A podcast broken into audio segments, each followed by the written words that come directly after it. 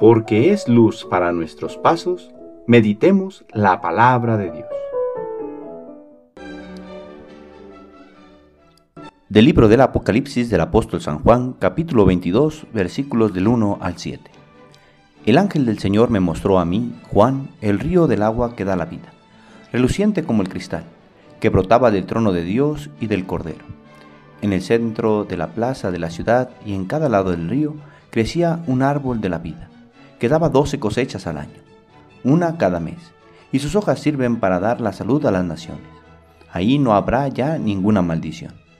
En la ciudad estará el trono de Dios y el del Cordero, y sus servidores le darán culto, lo verán cara a cara y llevarán su nombre en la frente.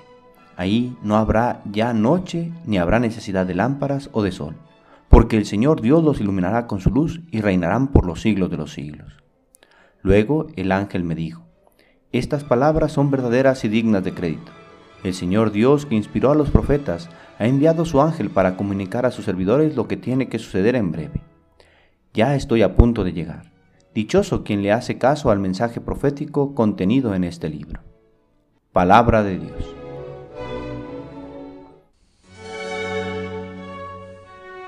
Sábado de la trigésima cuarta semana del tiempo ordinario.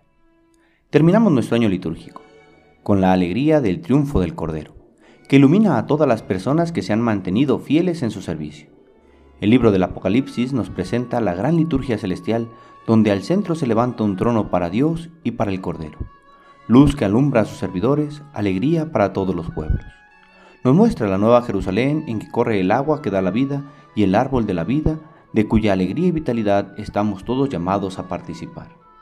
Por su parte, en el Evangelio Jesús nos invita a mantenernos alerta, despiertos y vigilantes, para que los vicios, embriagueces y preocupaciones de esta vida no desvíen nuestra atención de lo verdaderamente importante, pues Dios llegará de repente y quiere encontrarnos bien dispuestos. Oscuridad y luz, dos opuestos que se presentan en nuestra vida. ¿Cuántas veces nos hemos experimentado envueltos en densa oscuridad, no reconociendo qué camino tomar o qué solución decidir? Como nos advierte Jesús, los vicios, embriagueces y preocupaciones excesivas desvían nuestra mirada de lo que es realmente importante, nuestra vida y felicidad, la cual solo podremos encontrar si somos fieles a Dios. De ahí la necesidad de mantenernos vigilantes, atentos para que nada ni nadie nos haga perder el camino. Solo Dios nos puede iluminar. Solo en su palabra, en el encuentro constante con Él, en los sacramentos, descubrimos la luz que nos conducirá a nuestro destino ahí donde ya no habrá ninguna maldición, donde Dios será todo para todos.